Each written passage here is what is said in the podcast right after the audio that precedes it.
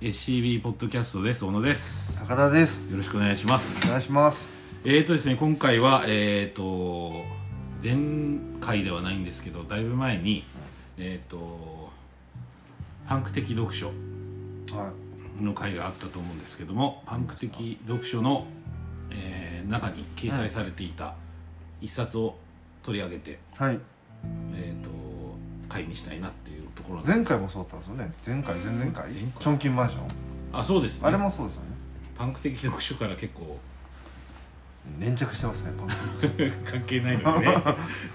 全然パンクでもないんですけど。びっくりですよ。はいですよ。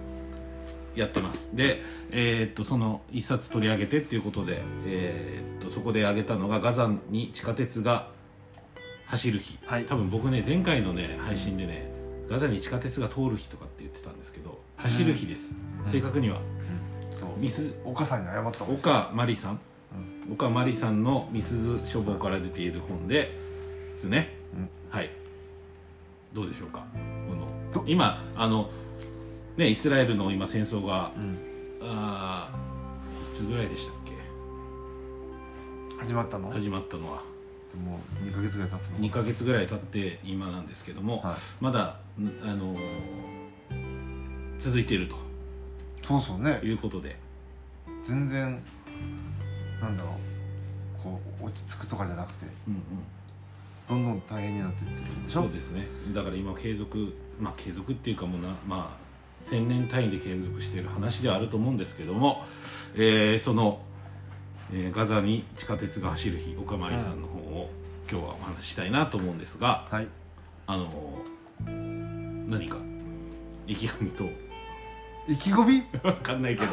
は 進め方としてはちょっと考えてるのは、はい。えー、とまず歴史うん。としてまず認識する必要があるっていうふうに思いませんか？はいはいはい流れ？で前しそれを知りたいし調べたいって言ってたんで、うんうんうん。何か調べてきたのかなっていうふうに思ってますけど。特には。あそうなんですか。ははい。いちょっといろいろあって。いろいろ忙しくて、はい。うん。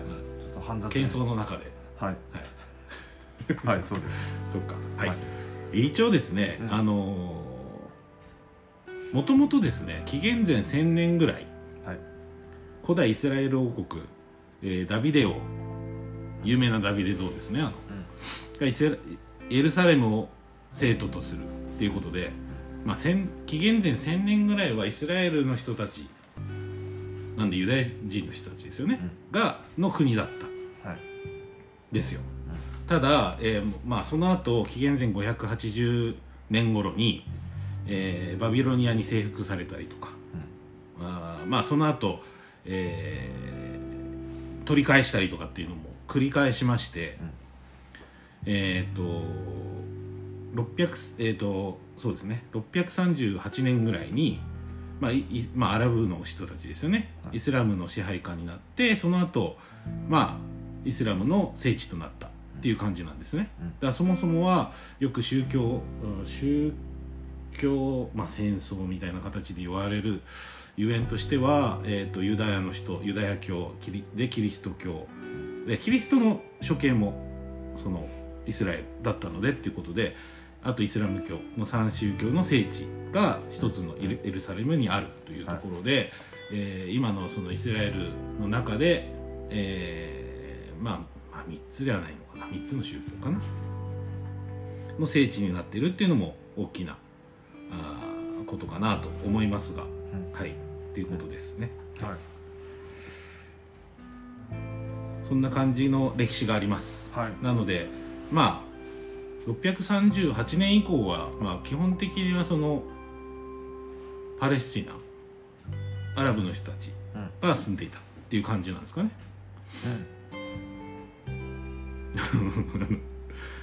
はい、ああそうか住んでたの住んでた、はい。で、えー、とパレスチナと呼ばれる地域はオスマン帝国っていうのがあってで第一次世界大戦でオスマン帝国がそこまであったんですけどオスマン帝国が敗れた後パレスチナはイギリスが支配するようになったっていうんで、はい。ここでもあの映画でもあるんですけどアラビアのロレンスっていうね話があって、えー、と英国の三枚舌外交っていうのがあったっていうことなんですよでそれ実実際映画で描かれてるんですけど、うん。まあ、結局はそのオスマン帝国を西洋諸国はまあちょっと、まあ、危険視するというかそのなんていうんですかね、えーまあ、邪魔な存在なわけですよ。はい。でそこでアラブの人たちの独立国家を作るっていう約束をしてうんうん。反乱をさせる。はでそこでオスマントルコをうんこう、あのなん。ですかね滅亡させるんだけども結局そのその後ろ裏側で、えー、とフランスと,、えー、とそのオスマン帝国がなくなった後に分割統治するっていう約束を密約をしていたみたいな話があってそれを描いたのがアラビアのロレンスなんですけどでロレンスはそのアラブの人たちの解放のためにイギリスのちょあの軍からってた方なんですね、はいうん、だからそういう歴史があって、まあ、イギリスがちょっとい一枚噛んで今の状況が生まれているっていうことなんですよね、っていう歴史、はい、ん。これなんかありますか？そういう聞いたこととか。ででも全然今今必必死に教わってます。教わいや教わるってこと知らないんですけど、うん、なんでそういう歴史があってその後イギリスの統治下になったわけですよ、うんそのパレスチナっていうのは、はい。で、えーイギリスの統治下になったんだけども、えーあその時にまたイギリスはあのーイスラエルの人たちゆあのディアスディアスポラ離散したユダヤの人たちをの国も建国するっていうもう一個だから三枚舌の一個が、うんはい。えっとその分割統治と、えーアラブの建国と、うイスラエルの建国っていう3つ言ってたっていう。うん、でそういうことで。だからイスラエルの人たちもそういう機運があると思ってどんどんそのパレスチナに流入してくる。で1920年から40年にかけてって何が起こったかっていうとそのえっ、とナチスの台頭なんですよね。うん。うんだからナチスが台頭した時にユダヤの人たちがどんどんそのパレスチナに来たと。うん要はその迫害から逃れるために。で来てそそうするとパレスチナ地域のユダヤ人の人たちの人口が増えていく。っていうところ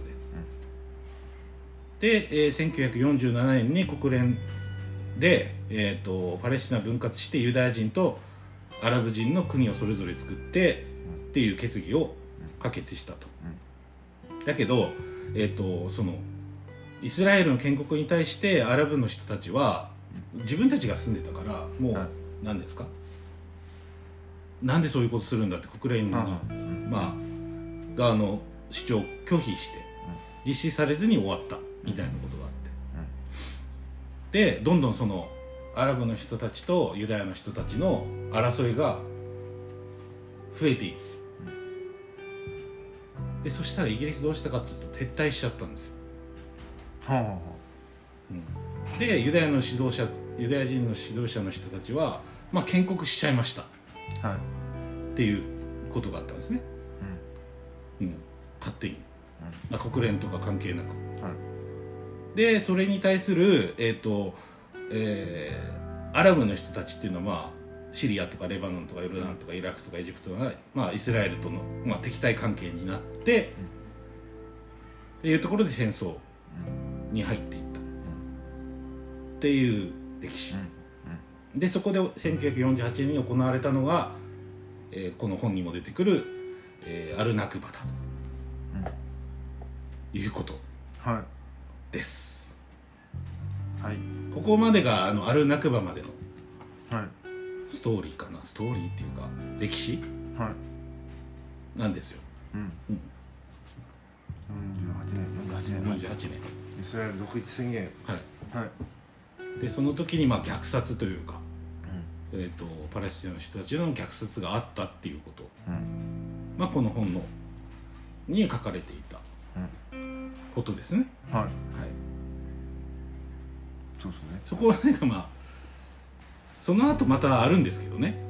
ありますね。だからそうん。の独立宣言以降もね、以降もあってあのだ第一次中東戦争が勃発とかですから。とそうですね。そのその後に。はい、でそうやって歴史が続いていく中で、えーっていう感じなんですけどもはい。うこれ歴史の話になっちゃうんだよね。なんか本の話ではないんで。避けられないですね。避けられないですかね。ははい。まあその第一次中東戦争でガザ地区に関しては、えー、とエジプトに占領されていたと、うん。はい。いうことでで1967年の第3次中東戦争を経てイスラエルはガザを2005年まで占領したと、で、えーまあ、ガザに地下鉄が走る日っていうことなんでえっ、とガザにが今どういう状況に置かれているかっていうところですよね、うん。で、まあ、結局その何ですか国連とかが介入しないから、あのまあ、ずっとその争いが続くようになってしまったで第三者的に介入する人もいないっていう状況だとやっぱり軍事力うん。が強い方が勝つというかはい。だからどんどんせんあまあ何ですかね、まあ、戦略戦争ではないですけどもあの、まあ、占領地域を、えー、とイスラエル側の方が増やしていったっていう歴史がありますね。はい。うん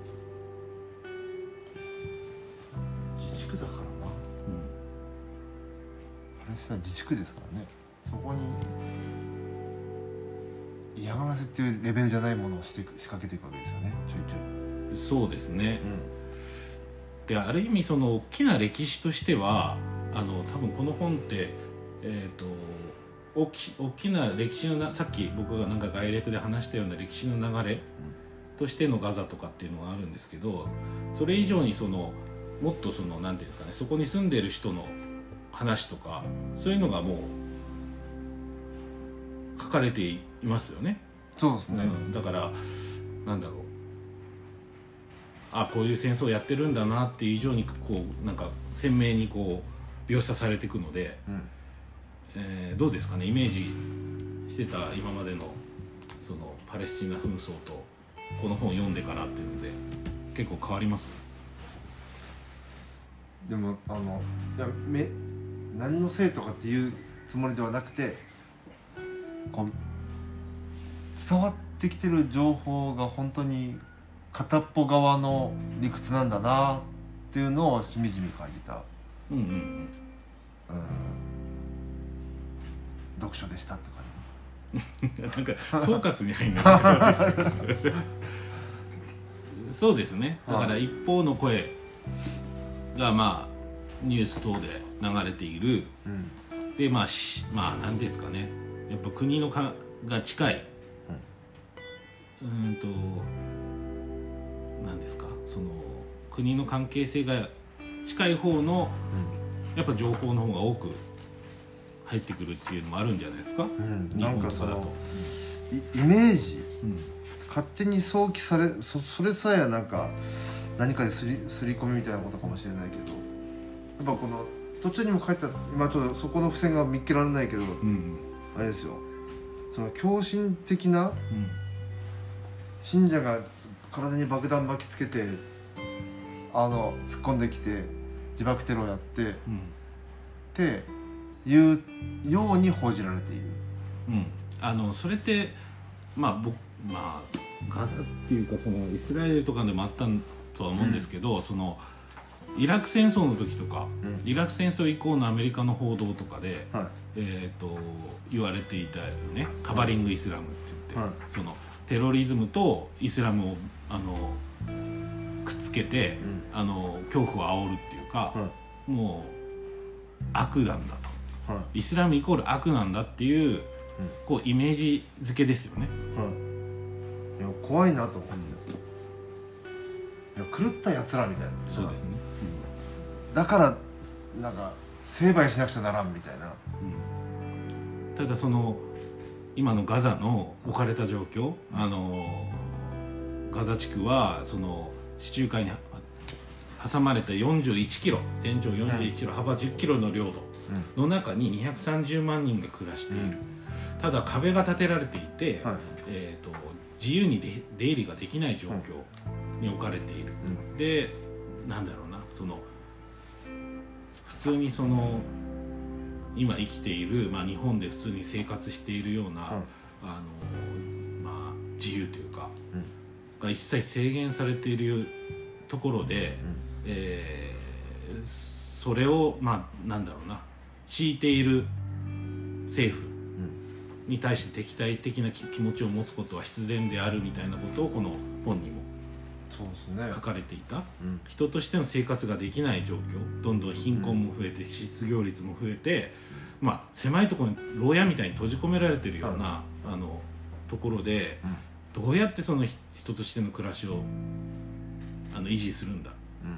でそれで例えば何か犯行があった場合例えばそのテロリズムがあった場合はもう何十倍の報復が一般人に降りかかってくる状況の中で、何をこう希望として生きていけばいいんだっていうことをこの本の中ではい。結構語られているというかうん。どっちかというとそっちにこうか肩なんですかね。あの肩を持ってというかそこちら側っていうかそのパレスチナの人たちはい。が置かれている状況にの方に身を置いて話しているような感じはしますけどね。そうですね、でなんかあの安易に他のことにも置き換えちゃいけないのかもしれないけどあのただないろんなことにも通じることだなともいう受け取りもしたしいやそら仕返しもしたくなるわっていう、うん。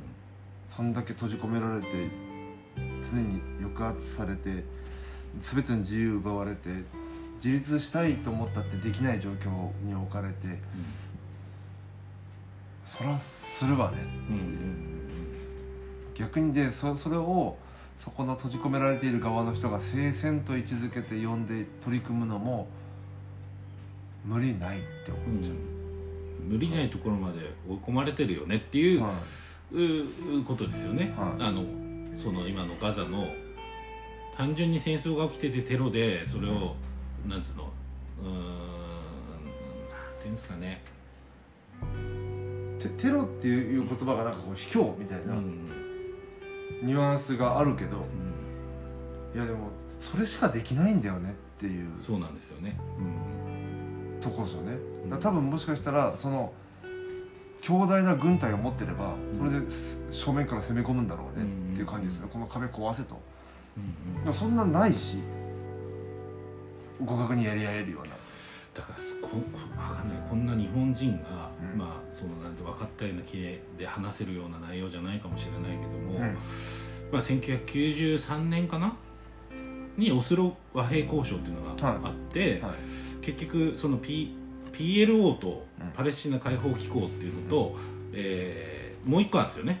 あのガザと、もう何でしたっけ？ヨルダン川沿岸地区みたい西岸。なあせあせんあそうか西岸地区か、西側の、ん。はい。西岸地区っていうのがあって、でそのそこもちょっと敵対もしてるみたいなうん。感じですよね、うん。でその PLO とイスラエルをまあなんかある意味国家として見て戦争をやめようよとい。う形で、えー、と収めた合意があったんだけど、はい。あのその時にあのイスラエルの野党党首だったベンヤミン・ネタニヤフ。ネタニヤフって今もですよね。今もそうですね。ネタニヤフ氏が、えーオスロ合意がイスラエルの存続を危うくすると。うん。要はどっちも認めて戦争をやめて別にしようよってしたんだけど、それを許さない、だからその後合意した後なのに入植活動をしちゃう。うん。その、どんどん領土を広げていってしまう、はいまあ、シオニズムっていうかうん。そのそのイスラエルの国家なんだってことにしたいわけじゃないですか、そちらあのユダヤの人たちの主張としては、うん。なんで、えーまあ、そこでハマースみたいなね、うん。戦闘員が、まあ、テロっていうかそういう行為を行って。はい。えで合意成立みたいな、うん。どっちも歩み寄ろ寄ろうとしたものをぶっ壊してしまう、な全然和平合意じゃないみたいな、うん。実質は。でも真を言うと和平したくないっていうか。ああそうですね。のかなって思うその野党のその何ですかね、野党だからうん要は与党の人たちがじゃあパレスチナの人たちにもちゃんと自治区を認めて戦争をやめようよってしてもいやそんなことよりもイスラエル国家をだけの国にしたいみたいなっていう反動があるじゃないですか、うん。まあどっちの考え方もある存在してるんでしょうね。そうそうそう、はい。だからイスラ反パレスチナ風潮が高まって、えっとその当時のすあの総総理、要は与党側ですよね、与党側の人がイスラエル過激主義者に暗殺されたんですよ、うん。っていうああの事実もあってなんかどう捉えたらいいんですかね。戦争をしたいのかみたいな。し侵略をしたいんじゃないですかっていうね。和平ってい言ってはいるけど。だからいあの和平でも自分の理想通りの和平をしたいんだよね。わ和平したいのかないやもう だからもう自分に歯向かう自分たちの利害を1ミリでも侵害するしようとするやつらを全部駆逐したい。うんうんそれこそが私たちにとっての真の和である平である。うんすごいよくわかんないなそれは。なんじゃないのかな、うん。ほんそう本当にエゴむき出しで言えば。でこの本で、まあ、描かれていて、まあ、象徴的だった話がノーマンズランドってやうん。つですよね、は結局その入植地をどんどん作ってパレスチナの人たちが難民になっていっちゃった、い、まあ、いる場所いないから、はい。どんどん領土がなくなっていって難民になったんだけどじゃあその近隣諸国が受け入れるかっつうと受け入れない。ってなった時にそこの難民キャンプがいっぱいできてしまう。国国境沿いに、国境沿いに。はい、そのどっちの国の領土でもないよと言われてる干渉地帯にはい。住み着くしかない、そうでそんな状況に置かれている。うん。中で、えー、と結局じゃあそのそのし周りのイスラムのアラブ諸国の人たちがた受け入れればいいじゃないかっていう意見って多分この本の中にもあったんですよ。でもそれについてはおそらく受け入れてしまうともうパレスチナ建国っていうかパレスチナ人が戻る場所はないうん。じゃないかっていうことで、はい。あの受け入れない。はいっていうのもまあそれもどのぐらい経済的なね合理性があるかわからないですけどもらしいですよね、うん。っていうところで、なんかねその和和平を飲まない主張うん。今も行われてるその戦争で、うん。あの和平交渉ってやつがこうたまにニュースで聞こえてくるけどもうそうそう手打ちにしましょうみたいな。でもハマスが飲まないっていうのもなんか分かる気はするっていうかうんうんそ多分飲んだ瞬間に全部殺されるからね。っていう。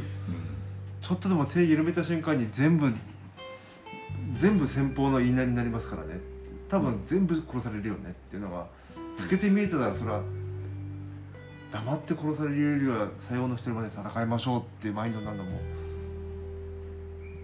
うんうん。うんなんか分かる分かる宗教戦争っていうよりなんか侵略とかそなんかその植民地とかなんかそそっちの色が濃いなっていうふうにこの本読んだ後はうん。思う。その要はイイスラム対あのユダヤっていうかそのの対立じゃなくてたそれもあるんでしょうけど、その違う人たちがいそこに住んでいることを許さない、う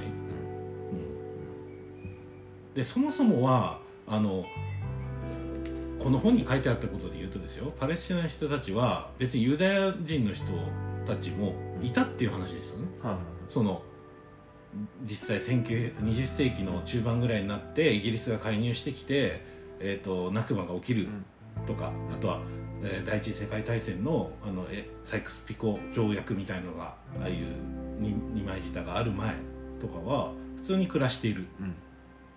少数ですよユダヤの人た民ちは族浄化みたいなことがうん。あるからそうそうそう。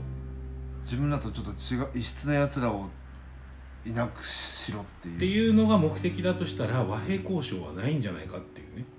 そうですね。だって認めることになるので、うん、うん存在をね。だからすごいうん。なんか。全員根絶やしにしたいんでしょだって。う、んもちろんあとイスラエル側にも全員が強烈にそう思ってるかちょっと違うかもしれない、うんうん。そこにはグラデーションあるかと思うんだけど。そうですね。ななんでさっきの、まあ、過激な右派みたいな人たちが、まあ、そういうムードを作り出してそうですね。えでもそれはそのせその政治家たちは自分たちのに票を入れてくれる人たちがそう言ってるからみたいな。うんうん。そこでちょっとでもひなんかあでもちょっと優しくしよっかってなったらなんか当選しないんだもんねきっとだからあのエドワード・サイードって人がその知識人とは何かの時に話したんですけど、自分の出自をが蛮行を行った時に、それを批判できるのが真の知識人だって言ってたんですよ、はい。うん、だから例えばイスラム側に立って例えばユダヤ側に立ってとか言った時に要はユダヤ側にいるとさユダヤ側が、まあ、ある意味正義みたいな感じじゃないですか、うん民族浄化も、そうね。っていうふうに見見見るじゃないですか、はいただそのそこからある程度のその距離を取ってちゃんとこれは違うって言える、うん、難しいんでしょうね。難しいんですよそれが。こうやって要は遠くにいるから。言えるんですよ、うん。だからフェミニズムもそうそうじゃないですかこの前話した。そうなのかもしれない白人女性のフェミニズムと黒人女性のフェミニズムが違う、そこに人種というところであのね階層が入ってきた時に全く返さないっていうことと一緒で自分側に立った時にこうある意味こうなんですかね反抗するとか、あの抵抗運動するっていうのがあっても自分の出自じゃないとか関係ないところ、うん。同じように守れるかみたいなとこなんだと思うんですよね。難しいですね。ううん、うん、自分の出自の歴史やら自分の属しているコミュニティの、あーん、断交ですよ。うん。そのなんだそのと辿ってきたものもしっかりと踏まえられていない現状からするとより難しいな、うんうん、はい、そういう難しさがありますね。そんなね、うん、いやでも付箋いっぱい貼ったけどなんかもうね。僕何個かありますね。その付箋買ったところ。え何個かじゃあ紹介してください。いやでもなんかよ読みたい本とかねそういうのもあったしまあ買いましたけど。言ってくださいじゃハイファに戻ってあはい。太陽の男たち。重版されてうん。購入。読まないと。いやそういうことじゃなくて この作品と何が関連してくるのかって話をしないといけないんじゃないですか。はい、うん。だからその2が読みますまずは。ちゃんとね。えっとね、はい。カナファーニーの「ハイバーに戻ってに」の中で、あの僕が印象的なあのい一文があるんですよ、人間とはその一人一人が一つの大義であるっていう言葉、マンイズ構図っていう言葉があるんですけど、まあこれだなっていうふうにさ思いませんでした、うん、でこれはあのし19世紀アメリカの思想家ラルフ・ワルド・エマソンのエッセイ集「自己信頼」の一節を踏まえたものらしいんですけど、真の人間とはどの時代どの場所にも属さない。真の人間とは一人一人が一つの大義であり一つの国であり一つの時代である。彼の気とするものはを完全に実現するには無限の空間と数と時間が必要だ。やがて後の世代は列をなした彼の足跡をたどるだろう。自らのみ導きを求めてっていうような一節。これでしょっていう。うんそうですね。この本ここの本が言ってることこれでしょっていう、うんそうですね。うん、はい。って思ったね。だから付箋貼りました。かなそれがカナファーニーのサイファーに戻ってに入っている。っていうことですよね、はい。うん、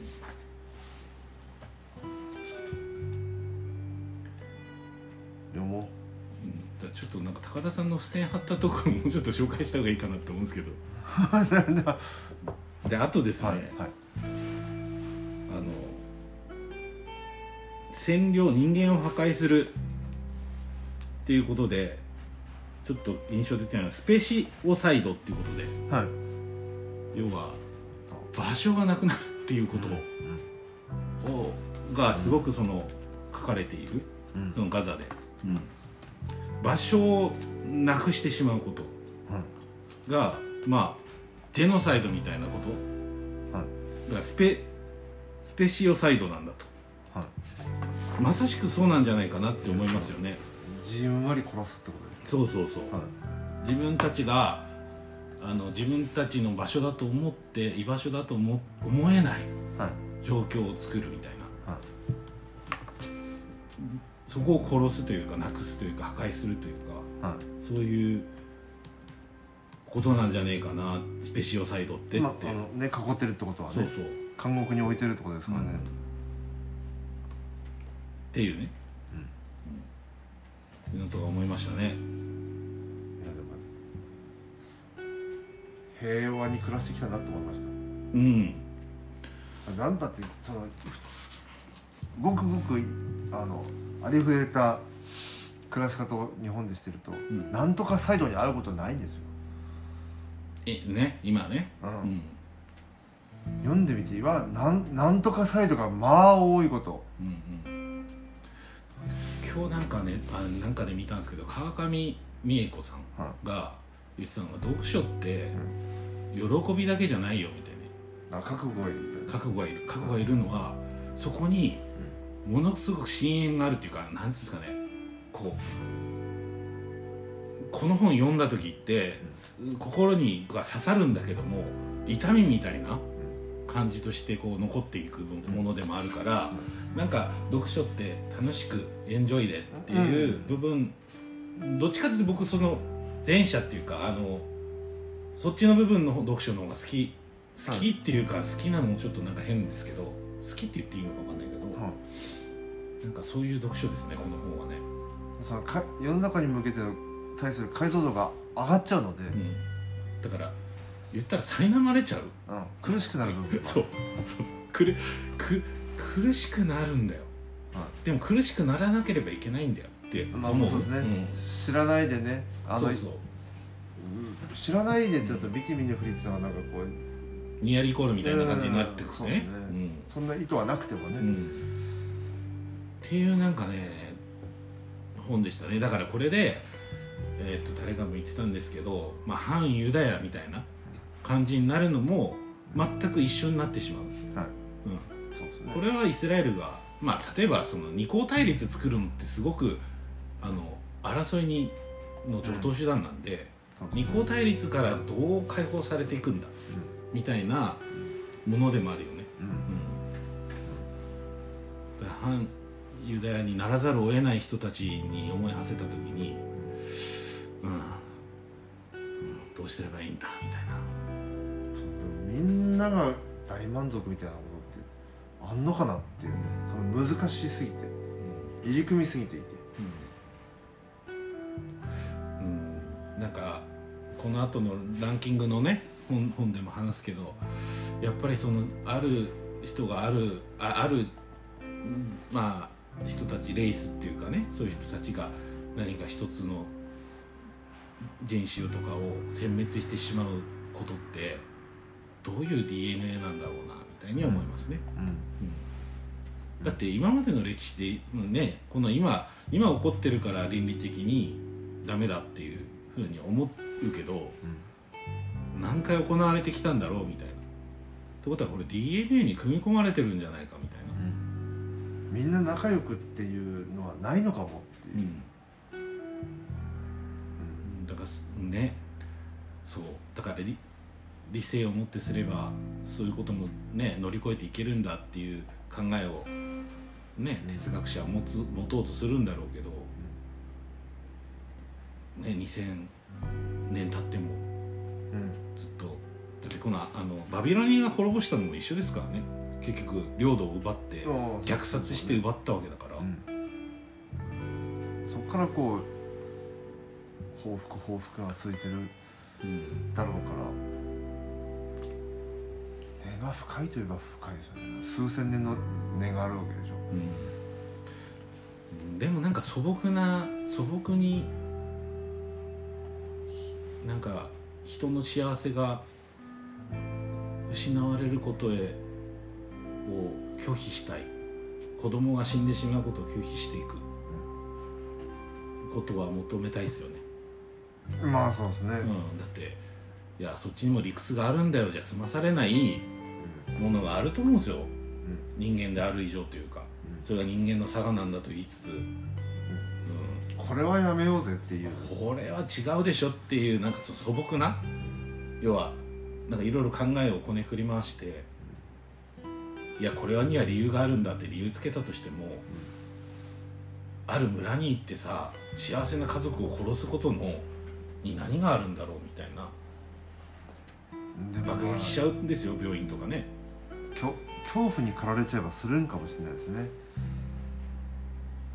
それこそ。それどういうことですか？一つの一つの部部なんだろうな集団を本当にもう殲滅したかったら子供こそやらないとなそうそうそうなのかな。うんそうだね。そういうことだね。うん。じいちゃんとかはそんなあともうちょっとしたらとか戦力じゃないから子供こそ根絶やしにしていかないと。やっぱちょっとサイコパス高田のちょっとい。や違う違う違う。いやいや その選別したかったらですよ。あーなるほどね。そうかな。子供はだって全ての社会において希望なのでそうです未来の力なのででだ未来があっちゃ嫌なんだから選別したい側からしたら。うん。そそっち側に。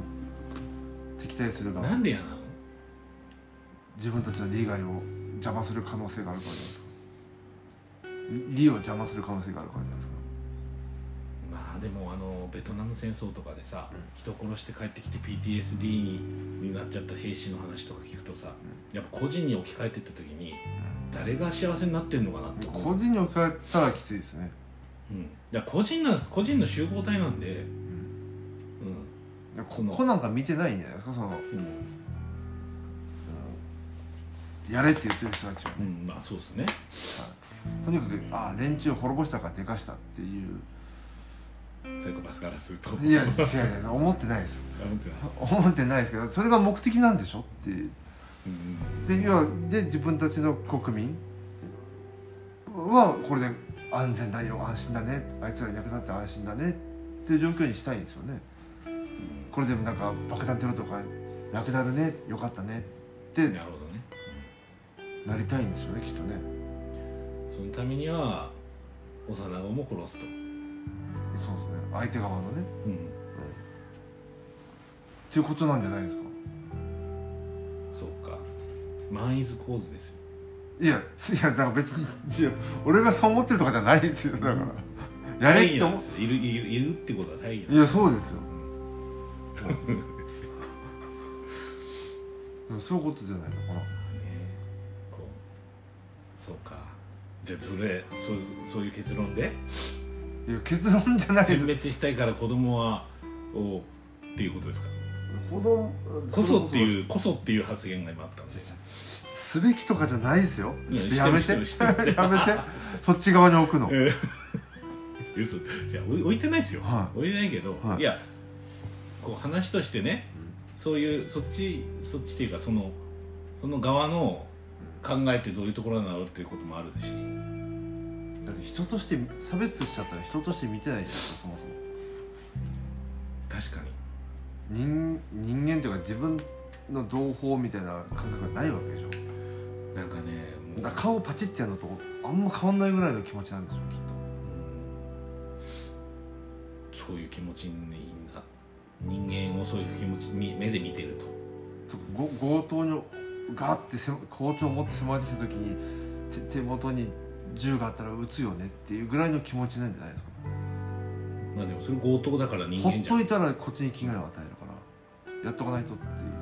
やだけど一番僕がなんかこう嫌だったっていうか気落ちしたのは、はい。あの文化庁。文化庁って知ってます？文化庁でパレスチナの方のその子供たちがそのいろんなね文化活動をするような場所で、にを糞尿まみれにして兵士が帰ったっていう、本当つ何この話って思って。どういうことなんですかそれ気持ちくじくために？じゃないんですか？他に目的があるんですか？分からん。くじきたくてしょう想がない。像もできない。くじきたいんじゃないですか？そっか。殺しちゃうんだもんな。その子供がなんか頑張ってさなんか工作みたいなの作ったりとかさあのよく作るじゃないですか。絵とかをみんなさ、はい。な何年何組とかで貼ったり、はい。とかいうとこを糞尿まみれにするし神経。心理本当に人と思ってないですよね。どうですか？おそらく。そうですね。人どころかその自分と同じ地平になんか全然立ってなくてこ困った動物ぐらいのうん。害虫みたいなことなんじゃないのかしら、そうなんですかね。そこまで逆に持っていかないとやれないと思うんですけど。うんうん。そんなこと、そんなでややった人もきっと普段はいい父だったりするわけだ。おそらく。もうでも精神分裂してないとそこを俺成立しえない。かんないですよ。そそあのどうなんだろうな。かばう気も同情する気も何もないけど、そのでも多分家に帰れば高い高いとかするんじゃないですかそういう人も。だとしたら例えばその虫けらというかね扱いされてる人たちを、あーどうにかしてやろうって思う方の気持ちの方が分かってしまうね、うん、そうですね。だってそういう扱いされてんだもん、うんそうですよ。でもされてても反抗和平ししろって言ってるってことはもうやりやり返すなよ。っていうことですかね。和平を。言って、やり返せないよって言って領土がどんどん入植されていってるわけですよね、でもやり返すなよ。っていうわけでしょ。それが平和だから。耐えろよ。って言ってるってことですよね。それがノーマンなんですよねじゃないよねそれ。だからないものにされてる。だからこうやってふ紛争とかもちろん大きな犠牲をはらんでるけどあ世界中が注目してくれるってことははどっか狙ってた部分もあるわけよね。その最初にし今回の発端になったことって起こした時は。うんまあでもハマースが攻撃したんですよね最初、ただそれも分かんないですけどね。あの知ってます？あのこの中にもあったかな？チチリの話。チリ？チリの、えー、と社会主義政権まあまあ共産主義ですよね、社会主義政権があの誕生しようとしていた時の70年代ぐらいかな。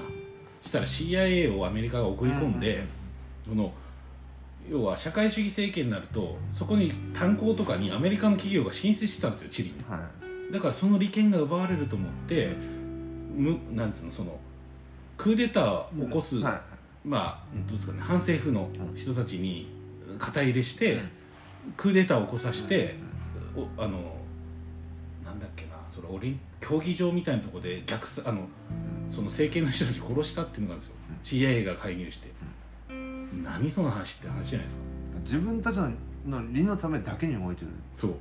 しかもその裏側から操ってえっ、とその転覆を起こす起こさせるっていうこの、だからでも今度その武器供与とかしてその人たちが真の狙いに気づいて、うん。おかしいじゃねえかって言ってアメリカに牙を向き始めると途端に全力で潰してかかる爆撃とかするっていうね、どんなことだよっていう、なんか自分たちの利のことしか考えてない。うん、なんかねそんな気がしますよね。だから、逆にそのわかんない。今回のことをなんとか知った気にはなれないし、まあ、知った気にもなんない。1ミリも分かってないぐらいの多分立場ですけども、そのそういうことが行われた出だしとかっていうのをあまりこう見間違えない方がいいのかなと思いますね、そういうの話を聞くとね、うん。なんでそこに至っちゃったのか、うん。うん。だ一個一個のこともっと知らなきゃなとか、うん。歴史ってものも勉勉強し直さなきゃなとかうん。っていうのは強烈今までになく感じた本だよねこれね。そうですね、はいこれはうん。そうだと思います、はい。そんなところですか？そうですよ。だこれはだって読ん読みましょう。うん。これもう聞いてくれた人はみんな。そうですね。はい。はい。あのわかんないけど人によっては本当あの世界の見え方本当変わるかあそうですか。らはい。世界の見え方が変わる本。はい。もうねテテロ卑怯とか言ってらんない。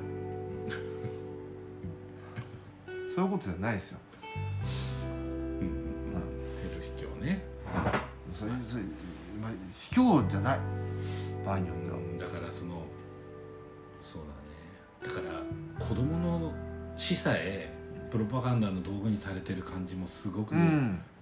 嫌だし、子供はこんなに死んだんだって用意陣営が言うとか、うん。なんかな。そこそこもネタにしてるじゃんっていう。うん。その死死さえも。うん。ネタにされた死って何なんだよと。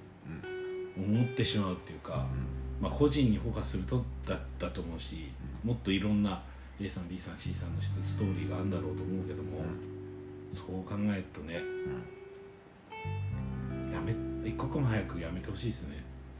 戦争そうですね。まず爆撃とか、うん。うん戦争をやめてほしいな、うん。そうですね。